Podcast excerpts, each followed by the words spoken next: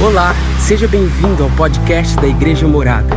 Queremos que essa mensagem te inspire e abençoe sua vida.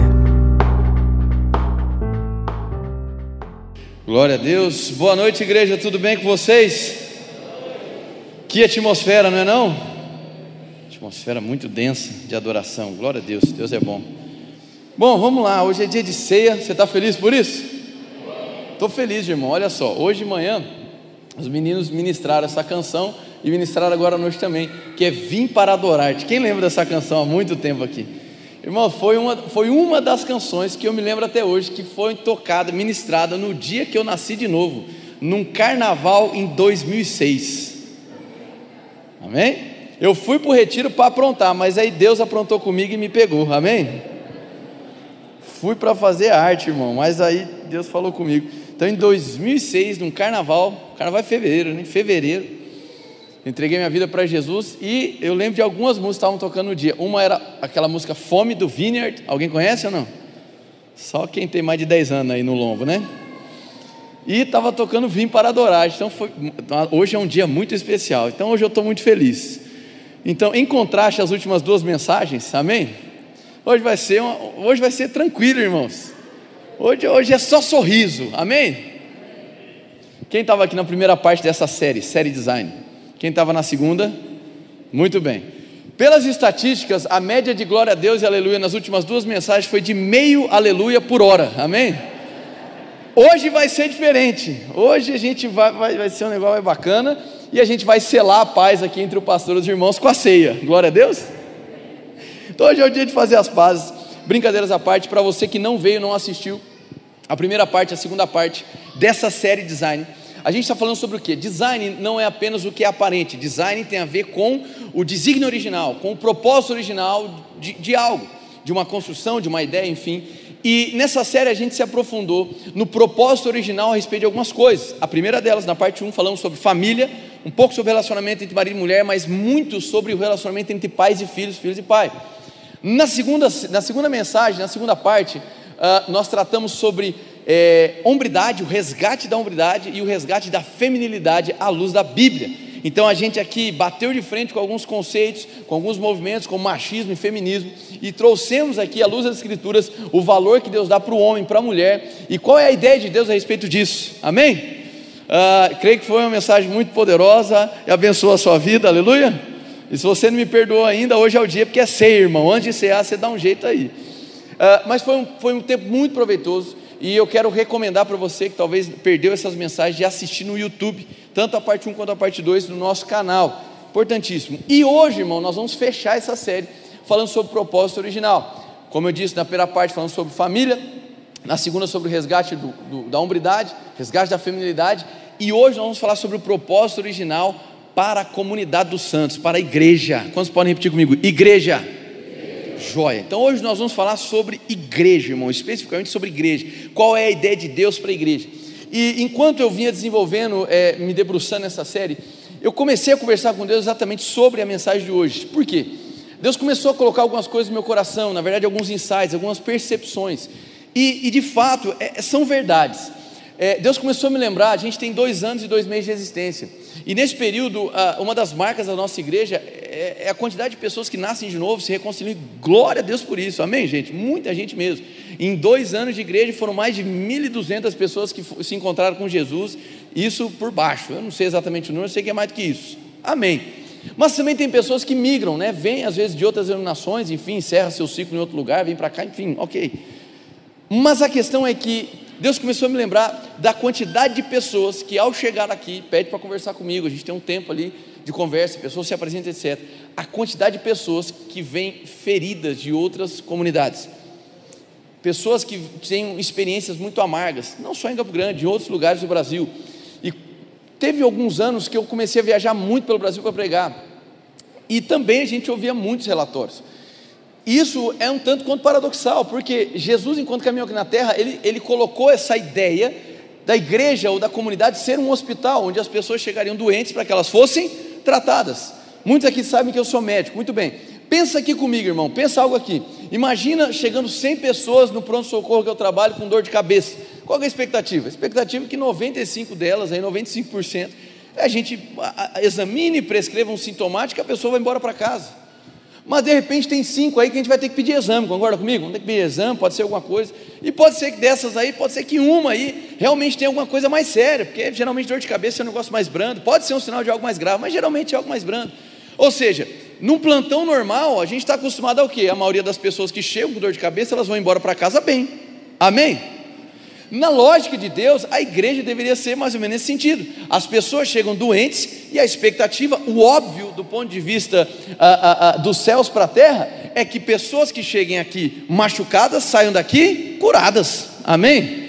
A igreja é esse local onde vida é gerada, a igreja é esse local onde existe tratamento, existe um, um vamos dizer assim, um que terapêutico na igreja, tanto do ponto de vista espiritual, emocional e físico. Então, existe um valor na igreja para que o ser humano seja restaurado. Afinal de contas, a igreja, a bandeira principal é apresentar Jesus Cristo, é apresentar um Deus que é Pai. E por que é então que muitas pessoas, ao ter experiências com as igrejas, saem mais machucadas do que entraram? Não faz sentido. Pensa só num plantão, 100 pessoas chegam com dor de cabeça, aí 99 sai, é, é, é, tá, tá, vai todo mundo para o CTI. Faz sentido isso? E depois disso, vai, em vez de voltar para casa, vai para o cemitério. Faz sentido isso, irmão? Não faz. Eu, como médico, ficaria frustrado. Peraí, o que, que eu estou fazendo? Não estou conseguindo ajudar em nada? A ideia da igreja é justamente essa. Chegou aqui, nós temos algo que vai fazer a sua vida mudar. Nós temos algo que vai fazer a sua vida melhorar. Quando eu falo nós, não estou falando apenas dessa igreja, estou falando da comunidade dos santos de maneira global. Tudo bem? E me incomoda essa questão de ver tantas pessoas machucadas pela igreja. Eu vou citar algumas marcas negativas de comunidades que não têm saúde espiritual. E talvez você até é, lembre de fatos que você passou por isso. Mas é triste ver a quantidade de pessoas que estão pulando de igreja em igreja e saindo mais machucadas, com mais traumas, com mais dúvidas, com mais questionamentos, ao invés de serem saradas e restauradas. A igreja que deveria ser o local onde sonhos são restaurados, onde chamados são ativados, onde planos que estavam engavetados venham para fora. Muitas vezes a igreja está sendo aquele local, ou essa suposta ideia de igreja, está sendo um local onde sonhos são frustrados, onde chamados são enterrados e pessoas são reprimidas. Então, irmão, eu acredito que nós vamos mergulhar nas Escrituras hoje para entender de fato qual é a ideia de Deus no que diz respeito à comunidade, no que diz respeito à igreja. E eu, particularmente, eu sou um apaixonado pela ideia da igreja. Tudo bem? Glória a Deus. Vamos lá para Gênesis capítulo 2, nós vamos começar por aqui. Eu tenho bastante coisa para te falar, mas eu creio que vai dar tempo, porque deu tempo de manhã, vai dar tempo à noite. Aleluia. Gênesis capítulo 2, versículo 18 diz da seguinte maneira: Gênesis 2,18: E disse o Senhor Deus: Não é bom que o homem fique, não é bom que o homem fique só. Vamos parar por aí. Mas peraí, pastor, isso aqui é o texto onde é, Deus pega e, e faz para Adão uma adjutora, é mesmo? Faz ali, tira da carne dele, faz Eva. Então, está falando sobre casamento. Ok, realmente, ele está abordando sobre casamento. Só que vamos lá.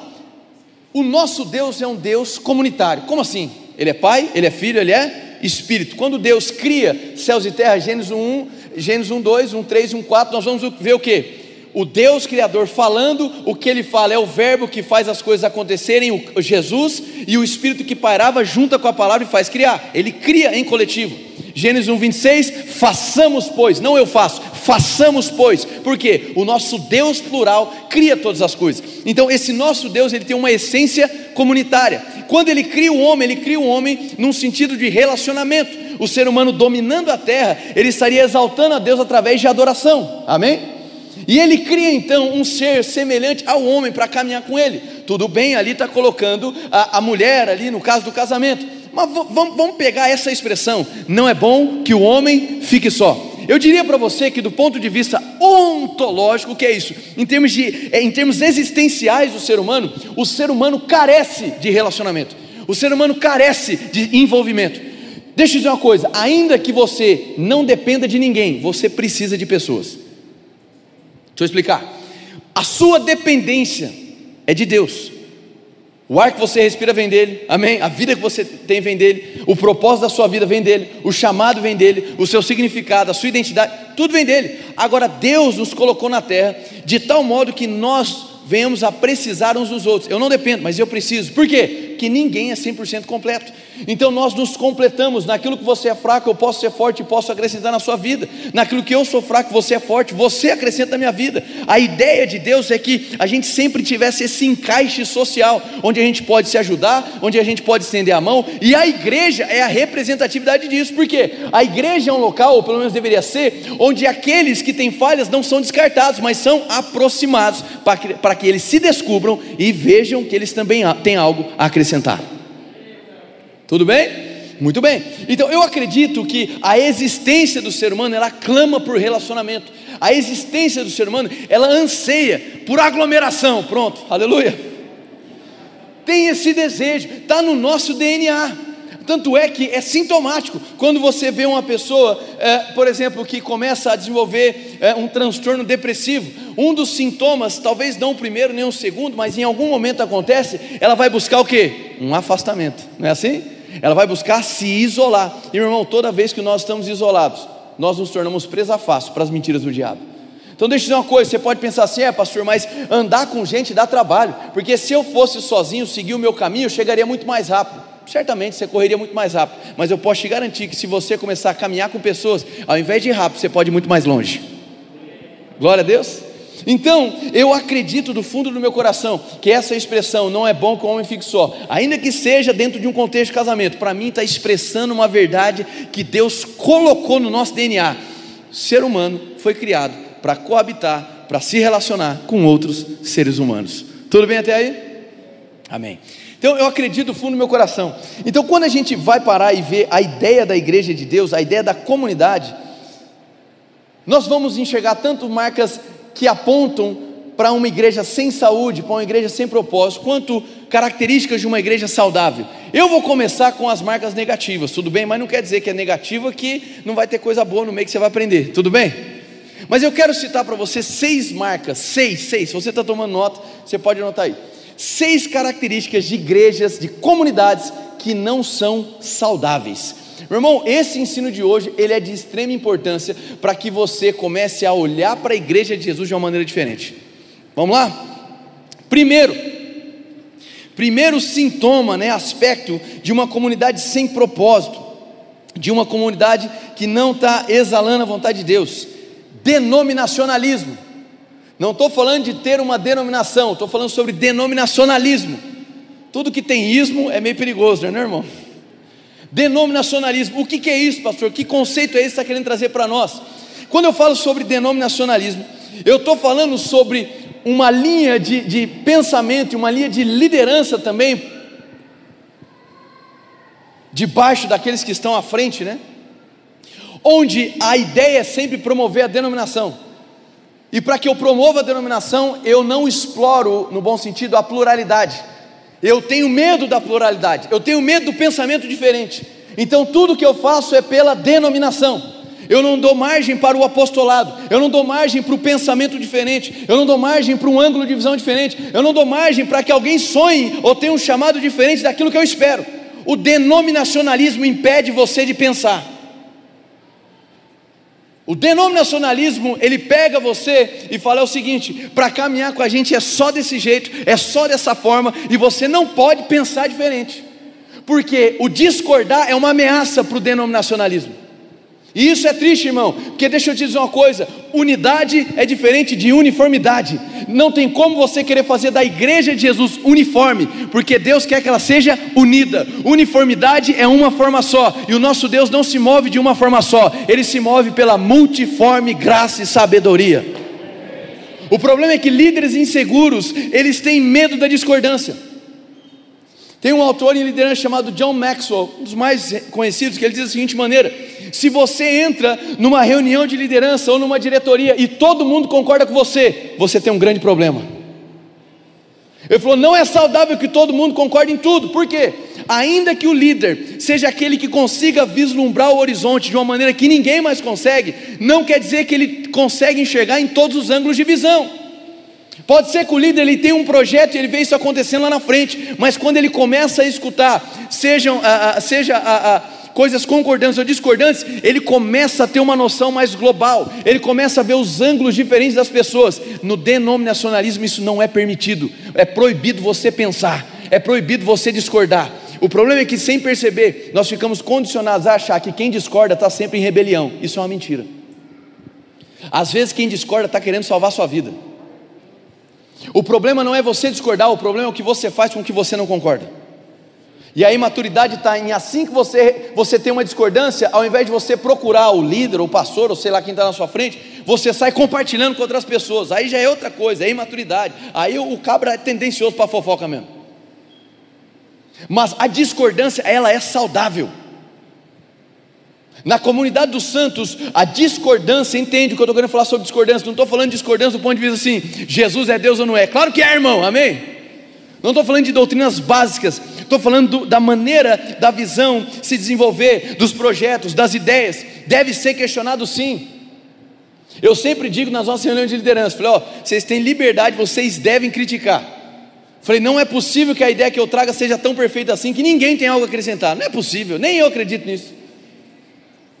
Então, líderes inseguros, eles buscam pessoas para andar do lado dele que concordem com tudo, e isso é denominacionalismo. Você impede as pessoas de pensar, e isso é grave. Porque muitas pessoas estão se sentindo aleijadas na igreja intelectualmente. Muitas pessoas dentro das igrejas estão se sentindo podadas nas suas ideias, nos seus pensamentos, porque tem medo de chegar e falar assim: olha, eu penso diferente, ou então eu tive uma ideia diferente, ou então, olha, eu percebi que dessa maneira não vai. Denominacionalismo é uma ameaça, é uma marca negativa. A mensagem do denominacionalista ela não é para te inspirar, mas para te convencer e para te controlar. Vamos seguir. Segunda marca, tribalismo. Repete comigo, tribalismo. Me perguntaram esses dias, pastor, você é contra as denominações? Eu falei, de jeito nenhum, de jeito nenhum. Não, pastor, mas esse negócio de denominação já é divisão. Tinha que... Não, eu não acho, irmão. Eu não acho que você ter placas de igreja diferentes seja um sinal de divisão. Eu não acho. Se você pegar a história da igreja em Atos, mal começou, já tinha a igreja de Antioquia, a igreja de Jerusalém, depois a igreja de Roma, a igreja de Galácia, e nego batia a cabeça e, e, e, e discutia sobre isso, discutia sobre aquilo. Aí alguns tinham alguns costumes, outros tinham outros. Por exemplo, você pega o apóstolo Paulo. Lá na, lá na igreja de Corinto, o que, que ele fala em relação à mulher? Ele, ele, ele, ele manda uma mensagem endereçada às mulheres para aquele período, para aquele contexto, dizendo o seguinte: a mulher ela não vai ter voz não na comunidade, não vai dar espaço para ela falar. E todo mundo, não, Paulo é, é machista, reprimindo. Ah, é? Em Gálatas, o que, que ele fala? Diante de Deus não tem judeu, nem grego, nem homem, nem mulher, é tudo uma coisa só em Cristo Jesus. Então, e aí? Não tem nada a ver com isso tem a ver com o contexto da igreja, a questão cultural, o tipo do povo, como é, etc. Amém? Obrigado. Estão me ouvindo? Então eu não vejo problema em ter denominações diferentes. O que me preocupa é o comportamento tribal. Esse é o problema. O que é o tribalismo? O tribalismo é mais ou menos o que acontece em Lucas capítulo 22, 24, 26, quando os discípulos de Jesus começam a debater um com o outro, quem quer o, o, o mais querido, quem é que se assentar do lado dele, quem quer ter a melhor posição, diga comigo, competição. Gálatas 5:26, Paulo também reprime os irmãos sobre isso, sobre a inveja, sobre o egoísmo, sobre essa competição desvairada. Então, irmão, o comportamento tribal, o que, ele faz? Ele faz com que as pessoas de uma denominação olhem para outras denominações como rivais. O tribalismo ele fomenta a rivalidade. E isso é um equívoco, irmão. E é daí que começa a surgir essa, essas minhocas na cabeça. Olha, é o seguinte, eu estou me desligando de uma comunidade. Aí chega o líder e fala assim: Você vai sair daqui? Vou. Então eu te amaldiçoo. Que isso, irmão? Insanidade, e tem um monte de pessoas agindo dessa maneira, e muitas pessoas aprisionadas. Puxa vida, ele falou que eu sou amaldiçoado, nada que eu vou fazer vai dar certo. Por quê? O tribalismo ele caminha junto com o denominacionalismo. O cara tribal, ele vai lançar uma maldição sobre a pessoa, e por ele também cultivar o denominacionalismo, ele não vai ensinar ela a pensar. Então o que acontece? A maldição para ela vai, vai fechar a pessoa, por quê? Ela não tem o conhecimento, porque ela foi proibida de pensar, ela não tem o conhecimento de que em Cristo a maldição já foi quebrada.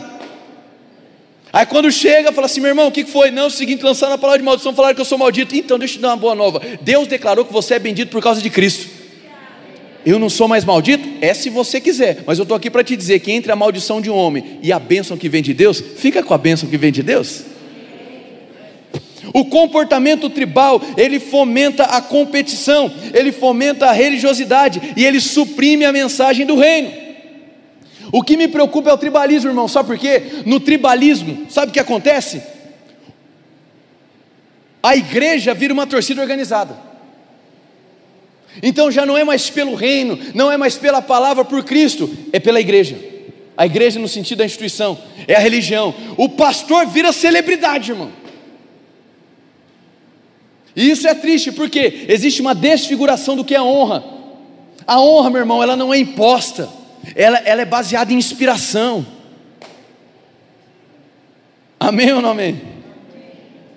Esse comportamento tribal é que me preocupa, porque a minha igreja é melhor que aquela, aquela igreja é melhor que essa, o meu pastor faz isso, o outro não faz, o outro não sei o quê, e sem perceber, essa cultura mundana tem entrado em muitas comunidades. Aqui a gente precisa tomar cuidado com isso. Uma vez eu tive uma, uma reunião com o time de comunicação e eles lembram bem disso. Ano passado, falei, gente, deixa eu pedir um pedido para vocês. Eles o quê? Eu falei, para de postar foto minha, eu não aguento mais. Falei, eu não aguento mais me ver. Falei, não dá. Não, pastor, mas é que você é o presidente da igreja, tem que aparecer mais, você é mais prego. Falei, mas não quero. Eu não quero. Falei, põe o povo. Eles têm que entender que o valor deles para Deus é o mesmo que eu tenho. Eu não sou diferente deles. Falei, eu estou todo domingo, o povo está cansado de me ver. Me tira desse negócio. Põe foto do povo. Não, não quero. Eu entendo a importância de redes sociais, etc. Mas eu falei para eles, Falei, eu não quero fomentar uma ideia de que a comunidade existe por conta da minha presença. Não é por causa de mim, irmão. Eu estou aqui para servir. Amém? Eles lembram dessa reunião. Falei, então tira o foco de mim. Eu não quero parecer uma celebridade. Eu não quero isso. Por quê? Porque o palco, meu irmão, isso aqui não é passarela. É um púlpito. Amém? O comportamento tribal faz do pastor uma celebridade. Isso é perigoso, irmão. É perigosíssimo. Então, o tribalismo é o que fomenta a competição. Eu não tenho problema com denominações diferentes. Meu irmão, existem pessoas, famílias e bairros que essa igreja nunca vai alcançar. Você sabia disso? Nunca vai. E eu louvo a Deus por comunidades é, é, centenárias, tradicionais, como a Assembleia de Deus, Congregação Cristã. Elas chegam em rincões do Brasil que talvez a nossa igreja nunca vai nem conhecer. Glória a Deus por eles, irmão. Amém. Toda vez que um líder tenta colocar uma única forma no mover de Deus, é a minha igreja, é isso, nós temos o melhor aquilo, a melhor palavra, o melhor louvor, não esquece, isso é comportamento tribal, é competição, isso é uma marca negativa. Você está aqui, dá um amém. Fala, pastor, não era para a mensagem ser tranquila, ser um pouco mais fofa, o Natal está chegando. Vamos lá para outra marca, é a terceira agora, né? Outra marca negativa, uniformidade. Já tinha falado um pouquinho, mas só para a gente fechar o assunto. A uniformidade se antepõe à pluralidade, que é uma das marcas positivas que eu vou falar para vocês depois. Você querer colocar uma única forma em um Deus que é multiforme, meu irmão, isso é, é, é um erro gravíssimo. A pluralidade deve ser explorada, ela deve ter espaço. O problema é que a igreja de Jesus, muitas vezes, por conta de, influ, de influências diversas, principalmente de religiosidade, ela quis criar uma forma, e se alguns não se adequam àquela forma, já não presta mais. Isso não quer dizer que a igreja também vai ser instável, que é outro ponto que eu vou destacar. Repete comigo: uniformidade não agrada a Deus. Unidade é diferente, irmão. Tá, pastor, mas qual seria essa diferença? A uniformidade funciona assim, todo mundo da mesma forma. A unidade funciona assim. Pai, Jesus falando, eu oro para que eles sejam um, assim como eu e o Senhor somos. A verdadeira unidade, meu irmão, não quer dizer eu ter a mesma forma que você. A verdadeira unidade é nós, nós todos é, é, manifestando a nossa pluralidade com um alvo, que é Jesus Cristo. Se os meus olhos estão apontados para Ele, o seu olho está apontado para Ele, os seus olhos estão apontados para Ele, então nós vamos caminhar em unidade, ainda que nós venhamos nos manifestar de uma maneira completamente diferente. A verdadeira unidade, meu irmão, não é tapinha nas costas e estamos juntos. A verdadeira unidade é os nossos olhos estão em Cristo Jesus. Essa é a verdadeira unidade. Quantos podem dar glória a Deus? Próximo, outra marca negativa: funcionalismo. Vai lá para Marcos capítulo 3, versículo 14. Talvez esse aqui é o que muitas pessoas vão se identificar, que infelizmente é uma das coisas que mais corrói pessoas e famílias na igreja. Funcional, funcionalismo. Marcos capítulo 3, versículo 14 diz assim: E Jesus escolheu doze, designando-os como apóstolos, para que estivessem com ele, vírgula, e os enviasse a. O que é que veio primeiro? O enviar a pregar, o envio ou estar com Jesus? Meu irmão, pensa só Jesus, 30 anos esperando ali, ó, vai chegar o momento de eu me soltar, oh aleluia, Jesus falando, glória a mim mesmo, aleluia.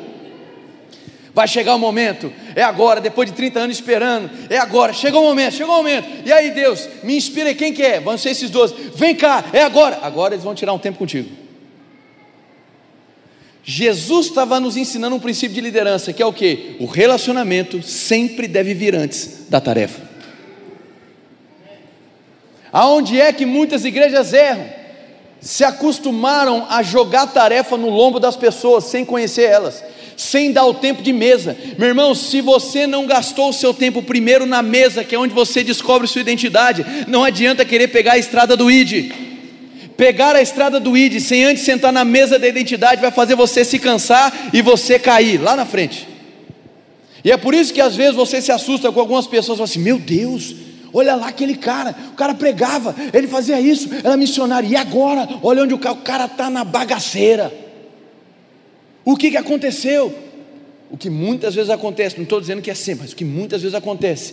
Esse cara estava no envio, ele estava no ID, ele estava lá, ah, trabalhando muito, mas sem ter gasto primeiro um tempo na mesa. Se você não construiu pontes na mesa, se você não criou a convicção na mesa, quando você for para o ID, vai chegar uma hora que você vai se fadigar e você vai cair.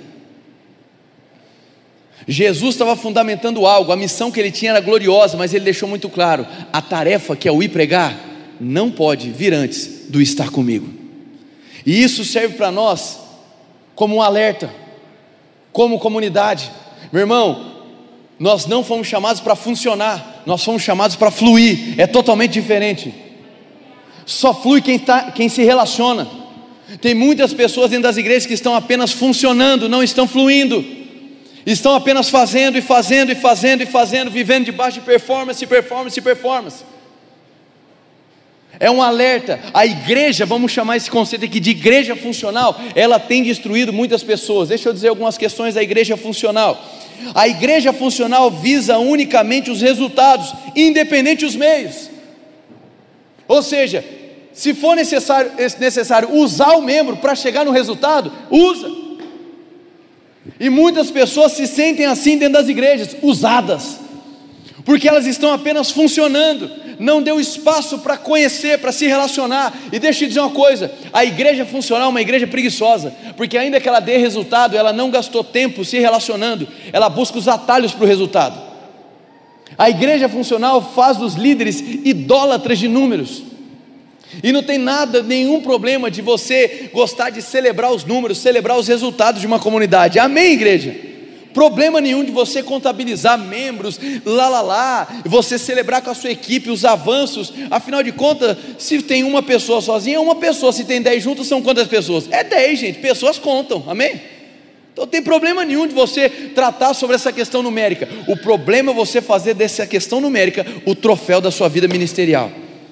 E muitas pessoas estão dentro desse funcionalismo, estão tendo seus dons corroídos, estão tendo seus relacionamentos destruídos por conta desse pensamento funcional, o desespero pelos resultados. A igreja funcional idolatra os resultados, a igreja funcional usa pessoas, a igreja funcional sustenta uma aparência, a igreja funcional depende do que é visível, a igreja funcional não desenvolve dons e habilidades, ele os explora. A igreja funcional, para funcionar, ela vai explorar o teu dom, até que você não preste mais. Você é bom até se tornar descartável. Você é bom até alguém melhor que você surgir. Vocês estão aqui ou não? Está respirando? Aleluia. A igreja relacional que se relaciona, ela não explora os dons, ela potencializa. A igreja funcional vai ver os seus dons e o líder vai pensar: muito bom, com esse dom, com esse talento, eu faço isso, isso e isso. Quando eu cumprir esse objetivo, obrigado, tchau. A igreja relacional vai olhar para os seus dons, para os seus talentos e falar assim: Uau, essa visão que Deus me deu vai servir de plataforma para que o dom, o talento que Deus entregou para ela, entre em plenitude de operação. Então, a igreja funcional, ela descarta os improdutivos. Você tem valor até que alguém melhor do que você ocupe o seu espaço. Isso é triste.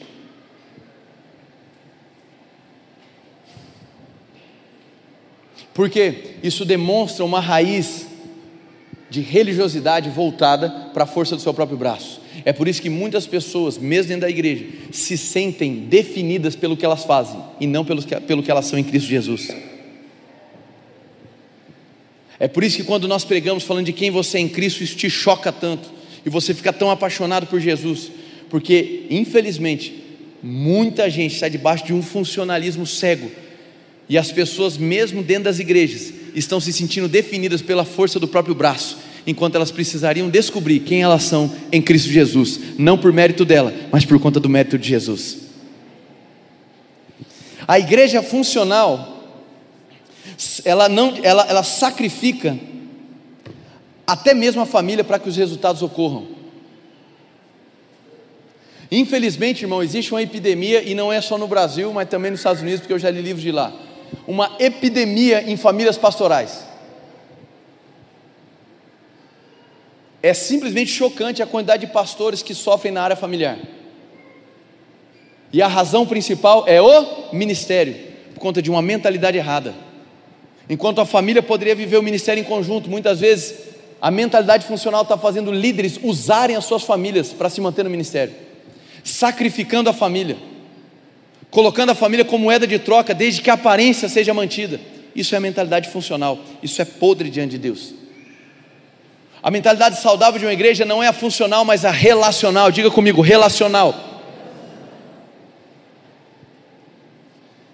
Igrejas funcionais, elas usam pessoas para que igrejas cresçam. Igrejas relacionais usam a estrutura de uma igreja para que pessoas cresçam.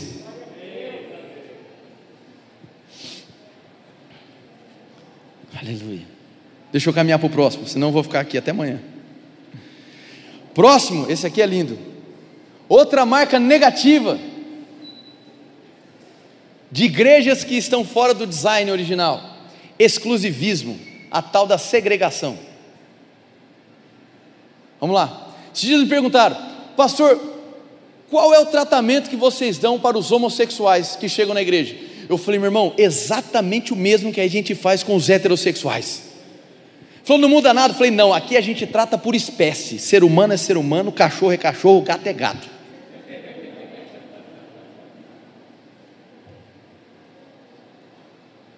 Amém? Pouco me interessa como ele entra. Pode entrar do jeito que você quiser, feder na cachaça, zoado de droga, interessa. Venha como você está eu confio no Jesus que eu apresento. Não estou preocupado com a sua orientação, orientação sexual para conhecer Jesus. Você vai conhecer ele do jeito que você quiser. Agora eu te garanto que depois que você conhecer ele, alguma coisa vai começar a acontecer na sua vida. Eu confio em Cristo, eu não confio na força do meu próprio braço. Não adianta eu querer fazer um controle social ali na frente para me tornar uma igreja que fica segregando pessoas. Exclusivismo é uma das marcas mais negativas da igreja. Vocês ficaram quietos de repente? Uma igreja exclusivista não sabe diferenciar discordância de empatia. Não é porque você discorda de uma prática de uma pessoa que você vai deixar de amar ela. No, meu irmão, se, se porque você não concorda com algo que do seu ponto de vista é pecado na vida da pessoa, se você não consegue não concordar e amar essa pessoa, quem tem problema é você. Jesus te chamou para amar, não para concordar, filho. Um amém. Obrigado. Ah, pastor, quer dizer que você concorda então com o pecado? Claro que não. Toda a nossa mensagem é voltada para você vencer o pecado. Porque a nossa mensagem é, é, é, é centrada em Cristo e Ele venceu o pecado. Quanto mais você se aproximar dele, mais longe do pecado você fica. Agora nós temos que tomar cuidado com esse, essa ideia de controle social da igreja. Eu não gosto disso. Eu vejo muito líder que está caindo nessa. Fica lá seguindo todos os membros nas redes sociais e fica lá checando o store para ver onde que o cara tá. Ah, aqui ó, tá tomando uma geladinha aqui ó no feriado. Aqui ó, tá, tá dançando colado. Vi aqui no pagode aqui ó, requebrando. Aqui ó, tava com uma semana passada, agora tá com outra. E aí chega, e aí irmão, qual que é? Ó? Vi suas redes sociais. Irmão, você não tem mais o que fazer não. Não, pastor, mas é para o bem dele. O bem dele é conhecer Jesus. Líderes inseguros na sua mensagem ficam tentando controlar a vida dos membros. Meu irmão, eu nem sigo membro para eu dormir tranquilo. Só pergunta, você viu? Não, não vi e durme em paz com isso. Porque eu confio em Jesus, irmão. Não sou eu que mudo as pessoas, é Ele. Se eu não consigo confiar em Jesus o suficiente, aí eu vou ficar tentando moldar as pessoas segundo os meus interesses. É claro que eu quero melhor para a vida das pessoas. É claro que eu não quero ver ela é, repetindo os mesmos erros. Mas ei, a solução dos erros não é o que eu falo, a solução dos erros é quem eu apresento.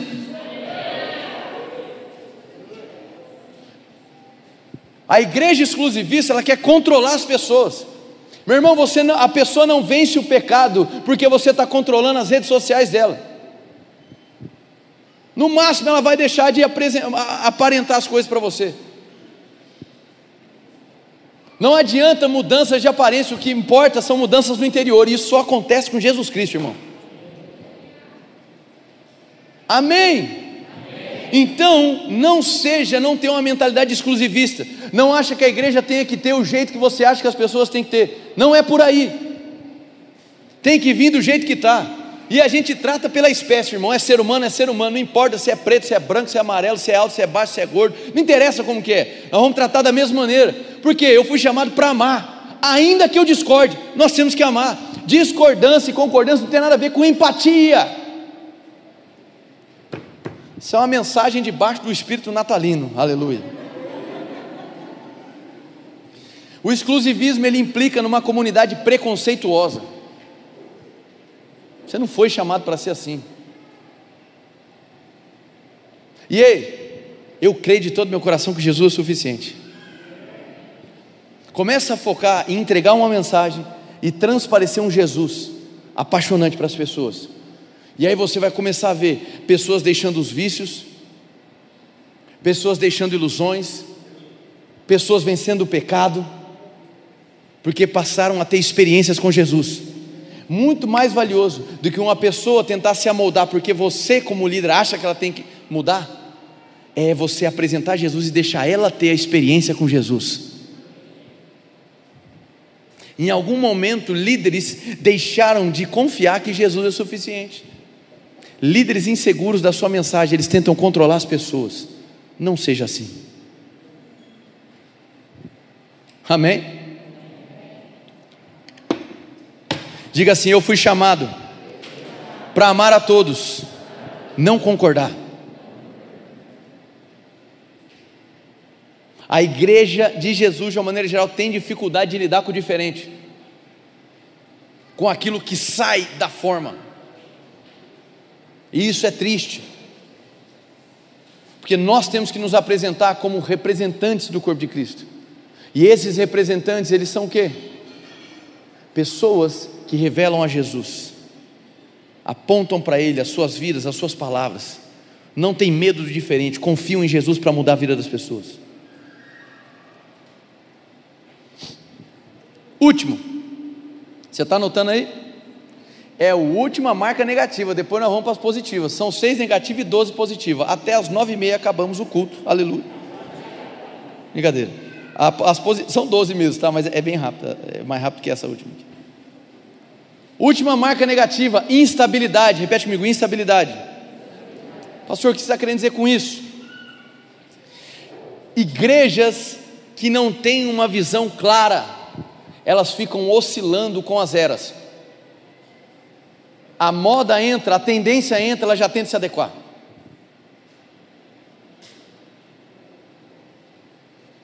Nós temos que tomar cuidado com algumas coisas. Por quê, irmão? Porque essa questão da instabilidade, ela tem a ver com a mentalidade que as pessoas estão vindo para a igreja. Quantos aqui concordam que chegou um tempo da igreja passar por uma imersão digital? Algumas pessoas. Então, está acontecendo, amém? A pandemia chegou, de repente, né, aconteceu esse negócio maluco de, de lockdown. Negócio mais. Sem pé, eu sou médico, e de, sem pé nem cabeça, irmão. Até a Bíblia sabe que lockdown só se faz com quem está sintomático. Amém? Até a Bíblia sabe. Está lá escrito, lê lá, lê lá em Levítico. Se alguém dentro da comunidade se apresentar leproso, vai fazer lockdown para fora do arraial. Amém? Até a Bíblia sabe disso, irmão. A história da medicina nos conta isso. A inventar agora lockdown de gente saudável. Que triste, vergonha, viu? Mas tá bom, vamos seguir. Aí olha só. A pandemia empurrou a igreja para dentro das casas. Vamos dizer assim: a estratégia do diabo é: vai acabar os cultos, vai ficar todo mundo dentro de casa. O que, que a igreja fez? Foi para o digital. Até mesmo quem criticava lá, cinco anos atrás, esse R.R. Soares aí só fica na televisão, coisa absurda, esse mundo, todo mundo agora no digital, acabou. Acabou, todo mundo que criticava. De Maceira, esse pessoal já fica na televisão, e não sei o quê. Agora está todo mundo na internet, todo mundo, irmão, não tem, não tem, não tem, todo mundo criticava. Então a pandemia empurrou todo mundo para o digital. A estratégia do, do, diabo era: vamos paralisar as igrejas. O que, que aconteceu? Foi para o digital, se multiplicou. Amém? Eu lembro que logo no começo da pandemia me mandaram um link falando aqui com honra, me mandaram um link da Congregação Cristã do Brasil. Eu acho que naquele link eles fizeram um culto para o Brasil inteiro. Tinha 500 mil pessoas ao vivo. Minto, 500 mil, negocinho, né? Se for multiplicar por dois, por três, podia ter mais de um milhão. Falei, toma, Satanás, aí. Vai com véu mesmo, amém? Vai, vai com véu mesmo. Bater, irmão, 500. Fala uma igreja que você conhece que bateu 500 mil ao vivo. Ninguém, irmão, ninguém. Você não acha isso lindo? A multiforme graça de Deus trazendo ideias inovadoras para as pessoas? Isso é maravilhoso, irmão. Olha que coisa linda. Beleza, mas nós temos que tomar cuidado com algo. O digital não substitui isso aqui, ó. Nunca vai substituir. Por quê? Porque a nossa existência clama por contato. Meu irmão, você foi criado para aglomerar mesmo. E vou adiantar, quando liberar 100%, na hora do louvor você vai poder vir aqui para frente, ficar aqui, ó, encostando um no outro assim. Só de raiva, irmão. Tanto tempo sem encostar, nós vamos cantar só de mão dada agora. Aleluia. Ah, todo culto, abraço, abraço. Vamos cantar abraçado, ceia abraçado, tudo. Amém? Por que, que eu estou dizendo isso? Diga assim: a visão é eterna. Diga métodos, eles mudam. Vou te dar um exemplo aqui. Êxodo capítulo 17 e 18. Quem lembra aqui? Moisés tinha uma visão. Qual era a visão de Moisés? Levar o povo para a terra prometida, joia. Só que a estratégia de Moisés não era boa. Ele estava liderando milhares de pessoas sozinho. Aí Jetro, que é o sogro dele, recebe a inspiração de Deus e compartilha. Fala: Moisés, é o seguinte: desse jeito não vai dar bom. Você vai se cansar a sua estratégia está errada. Ele diz: é o seguinte: separa homens tementes a Deus capazes e não avarentos. Levanta eles, líderes de mil, de cento, cinquenta e de dez. Moisés pega a ideia, pega a estratégia e implanta. Aí eu te pergunto: Moisés perdeu ou mudou a visão? Não. Ele alterou a sua estratégia. As pessoas me perguntam, pastor, vocês são uma igreja de visão celular ou visão alguma coisa assim? Eu falei, não. Nós temos uma visão, inspirar pessoas. Não, mas tem célula, tem pequeno grupo? Tem. Mas não é nossa visão, é um método. Quem entendeu? E é muito perigoso quando você faz do método a visão da igreja. Por quê? Uma hora ele vai mudar. E aí, a visão vai mudar? Nós temos uma visão, pequeno grupo, voluntariado, tudo isso são instrumentos para que a visão se cumpra. Só isso. Então, tome cuidado com tendências. Tendências podem te promover, podem promover na sua vida releituras a respeito da organização, a respeito da igreja. Glória a Deus por isso mas a igreja não deve se curvar a tendências.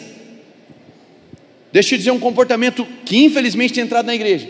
Bom, já que é tudo digital, então o pensamento é: ah, eu vou ficar em casa e a hora que eu quiser, é, o pregador que eu quiser, do jeito que eu quiser, a hora que eu quiser, eu com a roupa que eu quiser, eu coloco lá e acabou. Esse agora é ser igreja. O quê? Claro que não, irmão. Igreja é isso aqui. Não estou falando disso aqui do templo é o caminhar junto, é o ter contato, é o olhar um para a cara do outro, é você saber que tem pessoas do seu lado, porque a sua existência clama por associação, por relacionamento. O virtual não vai substituir isso. E deixa eu dizer uma coisa: igreja, irmão, não é um mercado, membro não é cliente, palavra não é um produto exposto na prateleira. Você não vem na igreja e eu não estou aqui para fazer um culto para você. O culto é para Deus, irmão. Então eu tenho, eu tenho muito cuidado com esse pensamento assim, é, puxa vida, acho que a nossa igreja não está atrativa, hein? Vamos fazer alguma coisa que daí os jovens adolescentes, eles vão gostar demais. Aí se curva completamente, beira as escrituras ali, não, para poder, então agora o jovem vai vir para a igreja, agora porque agora eu fiz isso, isso isso. Aí muda a tendência, puxa, agora a gente tem que fazer isso, isso, isso, que aí ele vai entender. Irmão, o culto não é para ele, não, o culto é para Deus. Eu sabia que o amém ia ser mais devagar agora. Eu sabia, eu sabia que essa mentalidade de cliente ela tem acontecido de maneira global nas igrejas. O cara chega, é, o som tá alto hoje, né? Tua presença vale mais. Gosto mais quando é aquele outro rapaz cantando. Nossa, o teclado tá baixo hoje, né? Poderia melhorar. Essa cadeira, aí começa. Aí o pastor prega. Esse pastor prega rápido, né? Incomoda, né? Aí põe a mulher para pregar. Não gosto muito de mulher pregando, tem pressão. O que, que, é isso? Comportamento de cliente. Ele acha, acha, senta aqui e acha assim: vamos ver o que, que ele tem para me oferecer. Nada, irmão. Eu não estou aqui para te oferecer, eu estou para te apresentar Jesus. E o culto que eu presto é para ele. Se você quiser embarcar, você vai adorar ele também.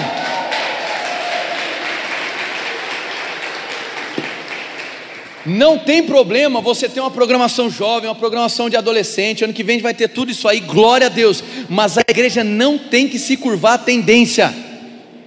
E culto é geracional, é as gerações se, se tocando nenhum problema de ter programa. Eu sou jovem, tem problema nenhum de você ter programações que falem com a criança, etc. Mas igreja não deve se curvar à tendência, porque senão as pessoas vão começar assim. Deixa eu ver aqui, é culto é, geracional, culto dos adolescentes e jovens. Deixa eu pensar aqui. Ah, não, só vou no das mulheres, porque eu só gosto de ficar no meio das mulheres. Que é isso, irmão? É, é, é, está num restaurante? Está escolhendo o culto como se estivesse escolhendo arroz, feijão e macarrão? Então, essa mentalidade equivocada, infelizmente, ela, ela, entrou na igreja, de maneira geral. De maneira geral. Vez ou outra a gente corta alguns questionamentos desse sentido aqui dentro também. De maneira geral. Esse pensamento de cliente, isso é terrível, irmão. E isso demonstra, isso demonstra muitas vezes uma instabilidade do corpo, que quer se adaptar a toda e qualquer tendência, meu irmão. Igreja não tem que se rebaixar a tendência. O digital é um ótimo servo, mas é um péssimo senhor. Digital não substitui a igreja. Meu irmão, nós vamos andar junto e colado até Jesus voltar e ponto final. Amém? Ai meu Deus do céu, passei alguns minutos do que eu deveria para entrar na segunda parte da mensagem. Vamos lá agora entrar então para a segunda parte da mensagem? Fechou as seis marcas negativas? Então, para as marcas positivas, tem até slide. Amém? Hoje eu estou gastando, irmão. Hoje eu estou gastando. Marcas do design original da comunidade. Primeiro, pode colocar lá. Presença, repete comigo, presença. Vai lá para Números capítulo 2, versículo 17. Isso aqui é importante, precisamos fundamentar. Meu irmão, agora vai ser uma enxurrada de versículo, tá? Não vai dar tempo de você ficar abrindo um por um, mas você vai anotando aí. Dias fala assim: Nossa, pastor, você prega rápido até no YouTube. Eu falei: Então, irmão, é, é o seguinte: tem uma velocidade, você diminui. Acabou o seu problema comigo. Põe 0,75, 0,5, já era. Vai salvar a sua vida. Eu já falei isso para umas 10 pessoas, de verdade. Um monte de alguém falava, fala rápido. Eu falei, pega, põe, diminui a velocidade, não problema. Eu gosto de ouvir pregação na velocidade 1,25, 1,5. Tem alguém que faz isso também não? É vida, irmão. Em uma hora você escuta três, você escuta uma. Às vezes o negócio aperta. Ai, ai. Eu, eu, gosto muito de escutar pregações em inglês. Aí geralmente eu, eu, eu, vou na velocidade normal. Mas tem alguns pregadores que eu coloco na 1,25. Por exemplo, Bill Jones, que eu gosto de ouvir, ele é mais pacato falando. O dele dá para 1,25. Dá, dá para ir.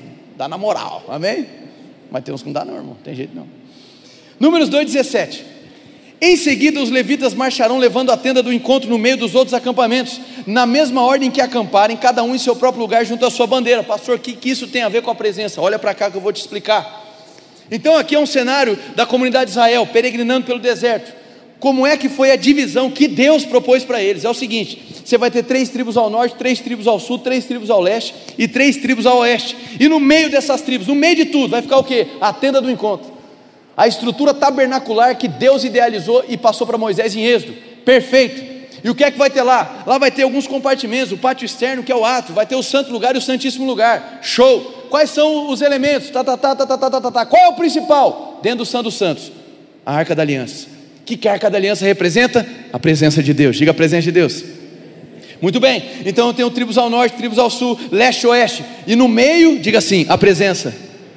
Quando eles estacionavam, né, iam ah, levantar acampamento, parava-se a tenda, a arca estava lá, muito bem, as tribos que estavam aqui ao leste, por exemplo, todas as casas miravam as portas para a tenda do encontro. A turma que estava no sul apontava a porta das suas casas para a tenda do encontro. A turma do, eu falei leste ou oeste daquele lado? O oeste aqui agora, ele apontava as portas da sua casa para tendo um encontro, e a turma do norte apontava a porta das suas casas para tendo um encontro. Por que isso?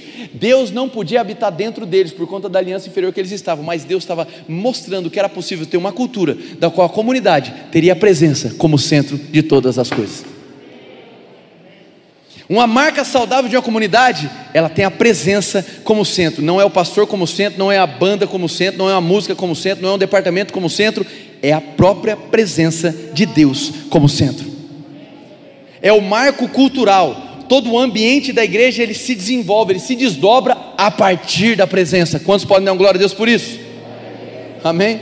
Eu lembro em Êxodo capítulo 33, versículo 15 e 16, quando Moisés vai dar mais um passo aí em direção ao cumprimento do propósito, acaba não cumprindo, mas naquele momento estava indo. E ele fala assim: Deus é o seguinte, não me faças ir para lugar nenhum, sem que a tua presença vá conosco, porque como nós poderíamos ser distinguidos se não for pela tua presença? Quando nós fazemos da presença de Deus o centro da nossa comunidade, para a sociedade será a maneira como nós seremos distinguidos. Mais uma vez, diga a presença de Deus como centro. Próximo, diga Jesus. O segundo marco de uma igreja saudável espiritualmente, de uma igreja que está vivendo o design original, é paixão por Jesus. Uma comunidade deve despertar, paixão por Jesus, o desejo em conhecê-lo. Uma comunidade saudável faz de Jesus a mensagem principal, faz de Jesus a pessoa principal. Colossenses capítulo 1, versículo 27, vai dizer o que? Que o mistério que, o mistério que estava oculto nos foi revelado. Cristo em nós, a esperança da Cristo em nós, a esperança da glória. Cristo em nós, a igreja de Jesus tem essa santa responsabilidade de manifestar o mistério que estava oculto. Ou seja, Jesus Cristo, a paixão por ele deve ser um elemento principal em uma comunidade saudável. Uma igreja que não demonstra paixão por Jesus, ou que não desperta paixão por Jesus, simplesmente é uma igreja fadada ao fracasso. A gente sempre fala aqui para você, quando vai começar os cultos, hoje você vai sair daqui mais apaixonado por Jesus do que você entrou. A gente não costuma falar isso? Que é um compromisso nosso. Pessoas que se apresentam, pastor, eu estou congregando aqui, vou caminhar aqui. Eu sempre falo, falo ó, eu quero assumir dois compromissos contigo. Primeiro, te apresentar Jesus da maneira mais apaixonante possível. E segundo, cuidar de você. Glória a Deus. Então repete comigo: paixão por Jesus. Terceiro, pode passar. Toque. Repete comigo: toque. Ah, isso aqui é maravilhoso. Por quê? Uma comunidade saudável, ela toca pessoas. O que, que significa? Vamos lá. Vou citar o texto aqui, tá? Mateus capítulo 8, do versículo 1 ao 3, o que acontece? Jesus se depara com um leproso. Aí fala, e aí, o que, que você quer? É o leproso, ué, eu quero ser curado. Aí Jesus tocando nele, diga assim, tocando nele. Quando Jesus toca nele, ele é curado. Tá, e aí? É para falar sobre cura? Não. Vamos lá, pare e pensa comigo. Acabei de falar para você que o leproso, dentro da comunidade de Israel, ele era colocado em lockdown, distando arraial. Por quê? Ele tinha uma doença infecto contagiosa se ele tivesse contato com as pessoas, outras pessoas se contaminariam. Então, o que é que eu fazia com aquele que estava numa situação caída? A, lepra aqui simbolizava o pecado. Eu afasto. O que, que Jesus está nos ensinando?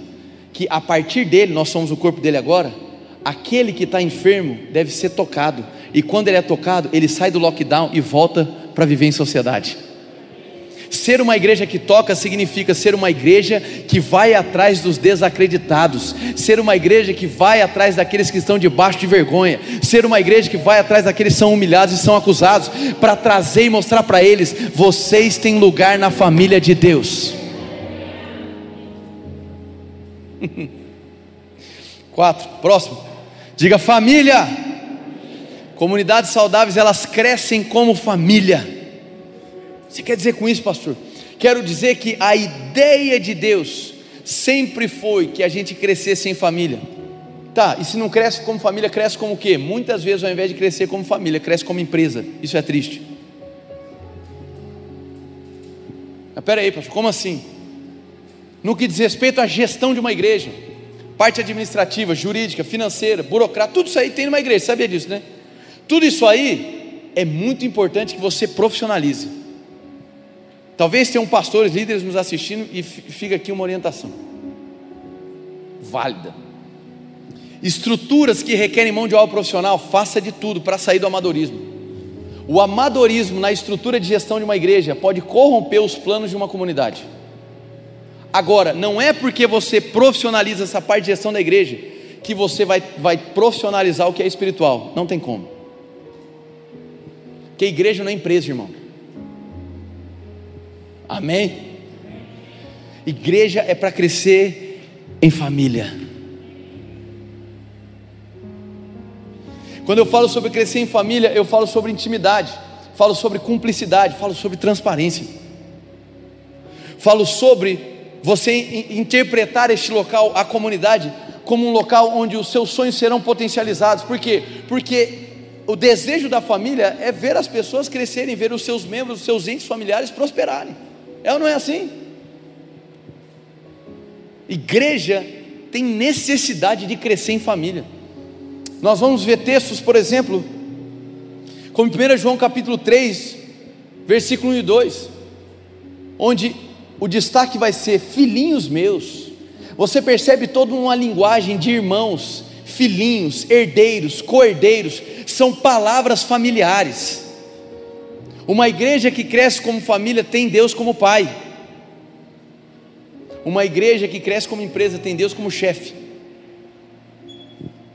Então, uma comunidade saudável, ela se apresenta, ela se posiciona como uma família que está crescendo. Quem aqui entendeu isso aqui? Próximo. Esse é bom. Diga céus. O que, que eu quero dizer com isso? Uma igreja saudável, uma comunidade saudável que está vivendo o design original, é uma igreja que não foge da responsabilidade de trazer o céu para a terra.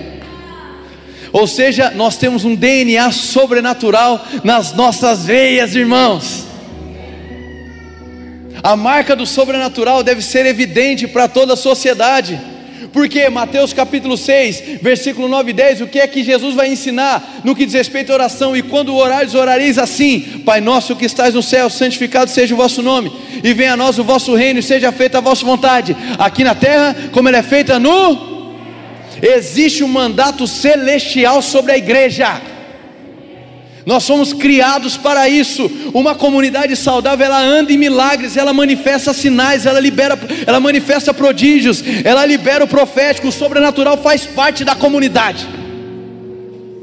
Deixa eu te dar um exemplo aqui.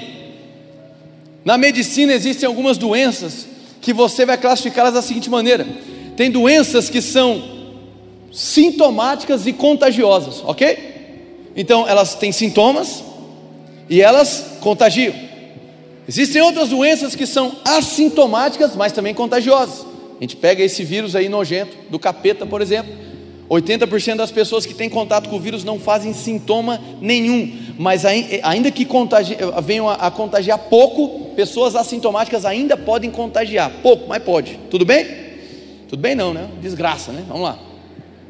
Mas é um tipo de doença assintomática contagiosa. Na fase sintomática também contagia, só para dar um exemplo. Agora, existem doenças que são sintomáticas, mas não contagiosas. O cabra está do seu lado, está lá, vomitando sangue, mas não pega em você. Você está tranquilo, está de boa, está protegido, está blindado. Aleluia. Tem doenças então que tem sintoma, mas não contagia. Vamos lá. Qual que é a ideia de Deus para a igreja? fazendo um paralelo aqui, tá? A ideia de Deus é que nós sejamos sintomáticos, manifestando os sintomas. Quais sintomas? Sinais, prodígios e maravilhas. E a ideia de Deus é que nós sejamos contagiosos. Quem vê, quem entrar, quem tem contato é transformado. Aleluia. então diga assim: Eu fui chamado para liberar os céus na terra. Dá um glória a Deus aí. Próximo, esse é maravilhoso. Diga mesa. Lembra do que eu falei da, do, da igreja funcional que corrói as pessoas? Igrejas funcionais não tem isso aqui, mesa. Mesa é coisa de igreja de relacionamento, igreja relacional. Uma comunidade saudável, ela valoriza e investe o seu tempo na mesa. Eu gosto muito do exemplo de 2 Samuel capítulo 9, versículo 1 a 11. Eu gosto dessa história, sempre gosto de citar ela. Por quê? Porque para mim é muito emblemático. Você tem ali Saul, ou você tem ali Davi, e Davi diz da seguinte maneira: peraí, tem alguém da casa de Saul da qual eu posso usar de bondade ou de benevolência? Aí é, é, Zibá pega e fala assim: opa, eu tenho alguém, eu conheço. Quem? Mefibosete. Quem era Mefibosete? Filho de Jonas, que era filho de Saul. Mefibosete pertencia à linhagem real. Ok? Neto de Saul. Saul peca, é destituído do seu reinado. Ele morre, Jonas morre. Mefibosete, que pertencia à linhagem real, sai da linhagem real. Uma ama pega ele, leva ele para uma cidade chamada Lodebar. Só que no caminho ela tropeça, pum, ele quebra as pernas e fica aleijado. Tragédia a, vida dele. Aí o que acontece? Logo em sequência, né? Depois que Davi fala isso, Davi fala: Quero usar de bondade. Davi é uma prefiguração de Jesus naquele momento. Bondade no original é a palavra shozek, no hebraico significa graça. Ou seja, o que ele está querendo dizer? Quem é aí que era da linhagem real, mas foi destituído, ou seja, já não tem glória nenhuma, já não pertence a reinado nenhum, para que eu use de graça, ainda que não mereça, eu quero usar da minha graça para trazer ele para perto. É a nossa história, irmão. Aí traz Mefibosete, qual é a primeira reação dele? Olha, quem sou eu, um cão raivoso para estar diante do rei? O que, que Davi faz diante da declaração de Mefibosete? Nada, continua o plano dele. Por quê? Porque Jesus não está pedindo explicação para você vir para ele. Ele quer que você venha do jeito que você está. Tem gente querendo cobrar currículo do passado para ver se Jesus aceita, meu irmão. Ninguém aqui vai te cobrar currículo para você encontrar Jesus. Encontra com Ele e a história da sua vida começa a ser transformada. Davi não está nem aí, dá de ombro aí para o que, que Mefibosete falou. E ele pega e dá uma ordem: é o seguinte, a partir de hoje, Mefibosete vai sentar à mesa do rei e vai comer o que o rei come por todos os dias da vida dele.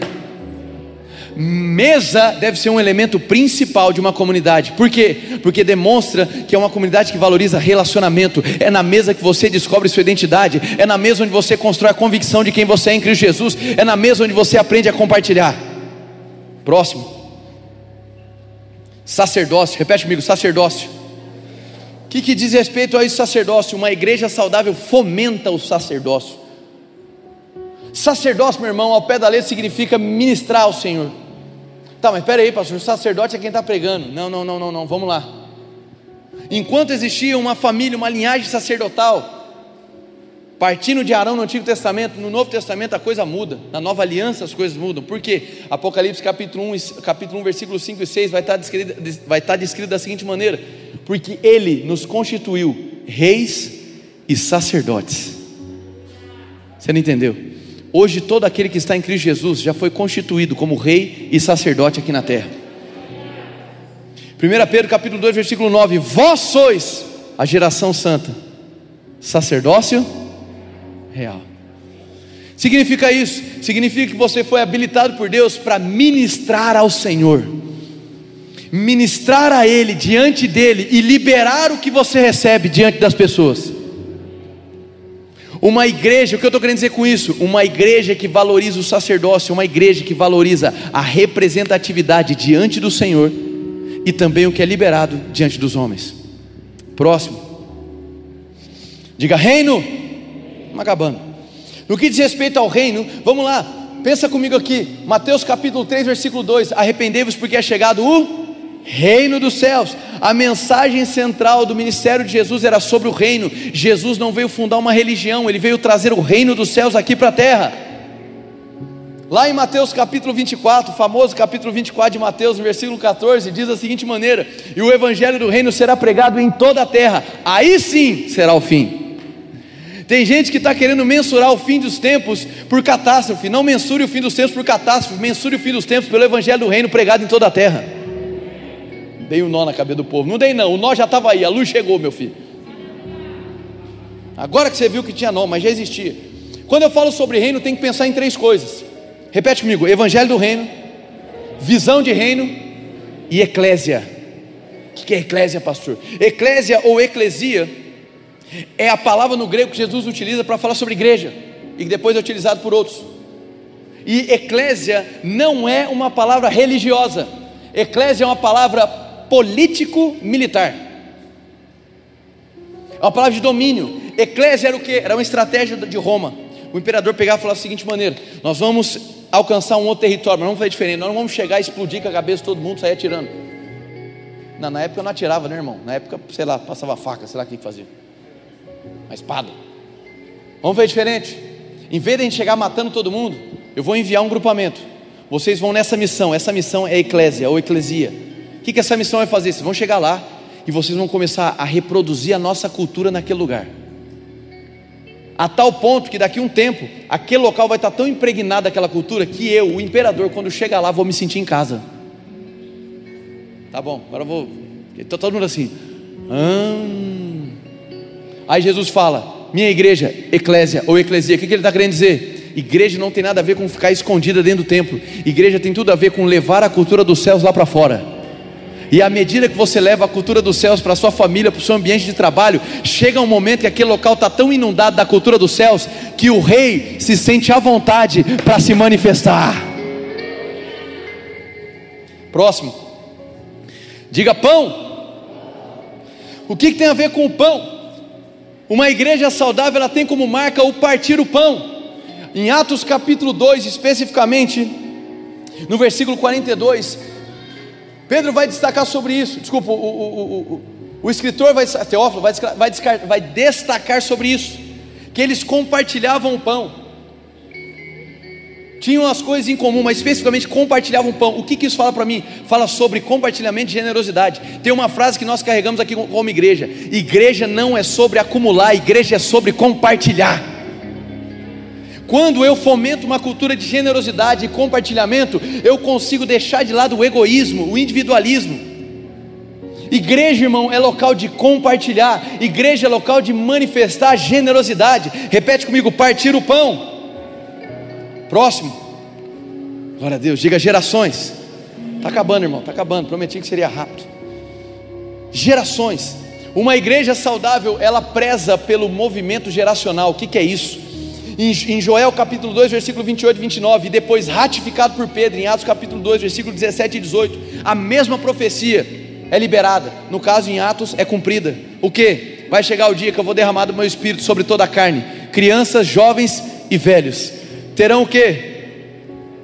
Profetizarão, terão visões e sonharão. O que, que isso significa? Que o movimento de Deus na terra sempre toca pelo menos três gerações.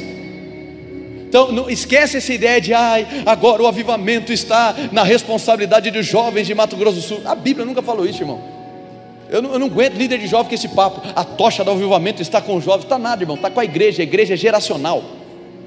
A criança tem papel no avivamento, o velho tem papel no avivamento. Meu irmão, se você deixar um avivamento sob responsabilidade de jovem, não vai dar certo. Por quê? Porque ele não tem a sabedoria e a experiência que o ancião tem. Vamos lá. Quem lembra disso aqui? Está lá Moisés, em cima do monte. Sozinho ele não dá conta. Arão e Ur, levanta os braços de Moisés. Enquanto o braço estava de pé, o exército estava ganhando. Mas quem estava lá embaixo? Diga Josué. Josué era jovem, Moisés era o ancião da história. Porque enquanto o ancião está lá sustentando aqui o tempo de oração, de representação com Deus, o jovem está lá na frente da batalha. As gerações se tocam, se complementam, irmão. Esquece esse negócio de excluir as gerações. A criança tem papel preponderante, o adolescente, o jovem tem algo a contribuir, o adulto tem e o velho tem também. Por isso que diz: "E os velhos sonharão". Sonhar significa tem vida pela frente. O avivamento genuíno, ele é geracional, cada geração tem a sua voz. Quantos podem dar glória a Deus por isso? Próxima. Diga plural. Agora vai para a última. Estufa. quero encerrar fechando esses dois. Eu falei sobre a questão da uniformidade. Não é uma marca positiva a uniformidade, por quê? Porque o nosso Deus se manifesta de uma maneira plural, e é glorioso, irmão, a gente testemunhar como Deus, através da sua multiforme graça, sabedoria, se move no meio do corpo, com ideias, com estratégias, com iniciativas. Amém ou não amém? Agora eu quero fechar com a estufa. Fala, pastor, mas o que é isso, estufa? Deixa eu contar uma história para você. Deixa eu gastar todo o meu conhecimento sobre botânica. Aleluia. Se você digitar no Google Holanda, Holanda mudou, né? Agora é, é, Países Baixos, né? Netherlands, Países Baixos. Se você colocar lá no Google e clicar, pum, Países Baixos ou Holanda, tanto faz. Uma das primeiras imagens vai aparecer o quê? As tulipas holandesas. É ou não é? Aí, irmão, é, mas não sei o que, que é, mas deve ser. É umas flores bonitas, irmão, bonito demais. Até quem não entende de flor como eu, acha bonito. Irmão, eu, só fazer um parênteses. Eu, eu, eu, eu sou tão ruim para entender de flor que eu fui comprar uma flor para Camila, eu liguei e falei assim: quanto que está a planta? Aí a vendedora, o senhor quer uma flor? Eu falei, a planta que tem, qual que tem aí? A planta? Então, senhor, é flor que a gente chama. Tá? Desastre, irmão. Mas comprei, viu? O que importa é vai com planta ou sem planta, mas eu dei o negócio. Tulipas na Holanda. Vamos lá, fechar o assunto. O clima da Holanda, o ambiente não é propício para que tulipas se desenvolvam. Não é. Só que eles criaram uma tecnologia por estufa, que aquela tulipa queria morrer do lado de fora, lá dentro ela vive. Uma comunidade saudável é como uma estufa. Você lá fora estava morto, mas quando vem para cá, você vive. Qual que é o papel dos ministérios? Apóstolo, profeta, pastor, evangelista e mestre. Qual que é o papel deles? O papel deles não é fazer controle social, controle de rede social, não é segregar o povo, não é querer controlar a vida do povo. O papel dos ministérios é ajustar o termostato da estufa, para que a temperatura e o ambiente fique agradável, para que aquelas tulipas, você que estava morto, quando entrar, passe a viver. Uh! Uma comunidade saudável é uma comunidade que, quando você chega, aquele sonho que estava esquecido, aquele chamado que estava engavetado, ele começa a queimar novamente em você. Isso é uma marca de uma comunidade saudável. Você não consegue falar assim, meu Deus do céu, eu já tinha esquecido aquele chamado, eu já tinha me enveredado para outro rumo na minha vida, mas depois que eu comecei a ter contato com essa comunidade, depois que eu comecei a me relacionar com os irmãos, depois que eu comecei a ouvir as mensagens, depois que eu comecei a me jogar em adoração, aqueles sonhos começaram a queimar, aquele talento, aquele dom voltou a ser desenterrado. Eu me sinto vivo aqui dentro, parece que eu estava morto, mas quando eu chego aqui, eu ressuscito. Uma comunidade saudável, ela ajusta o termostato para você você que lá fora estava morto, venha passar a viver aqui na comunidade. Quantos podem dar um glória a Deus? Quantos perceberam aqui que cada marca positiva demonstra o quanto Deus te ama aqui? Meu irmão, eu sou apaixonado pela ideia da igreja. E eu fico muito machucado, doído quando eu vejo pessoas desprezando a grande ideia de Deus. Aquilo que é classificado como um mistério, Cristo em nós a esperança da glória. Nós não podemos aceitar que a igreja de Jesus, a noiva de Cristo, seja desfigurada. Nós não podemos aceitar que uma imersão digital venha suprimir o poder que nós temos quando nós estamos juntos. Meu irmão, meu irmão, presta atenção nisso aqui. Não troque um abraço por engajamento. Um abraço vale muito mais do que mil compartilhamentos. Tome cuidado com esse tipo de coisa. A igreja não tem que se rebaixar a tendências. A igreja de Jesus continua sendo a igreja de Jesus.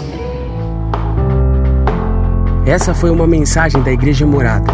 Para ficar por dentro e saber mais, nos acompanhe em nossas redes sociais.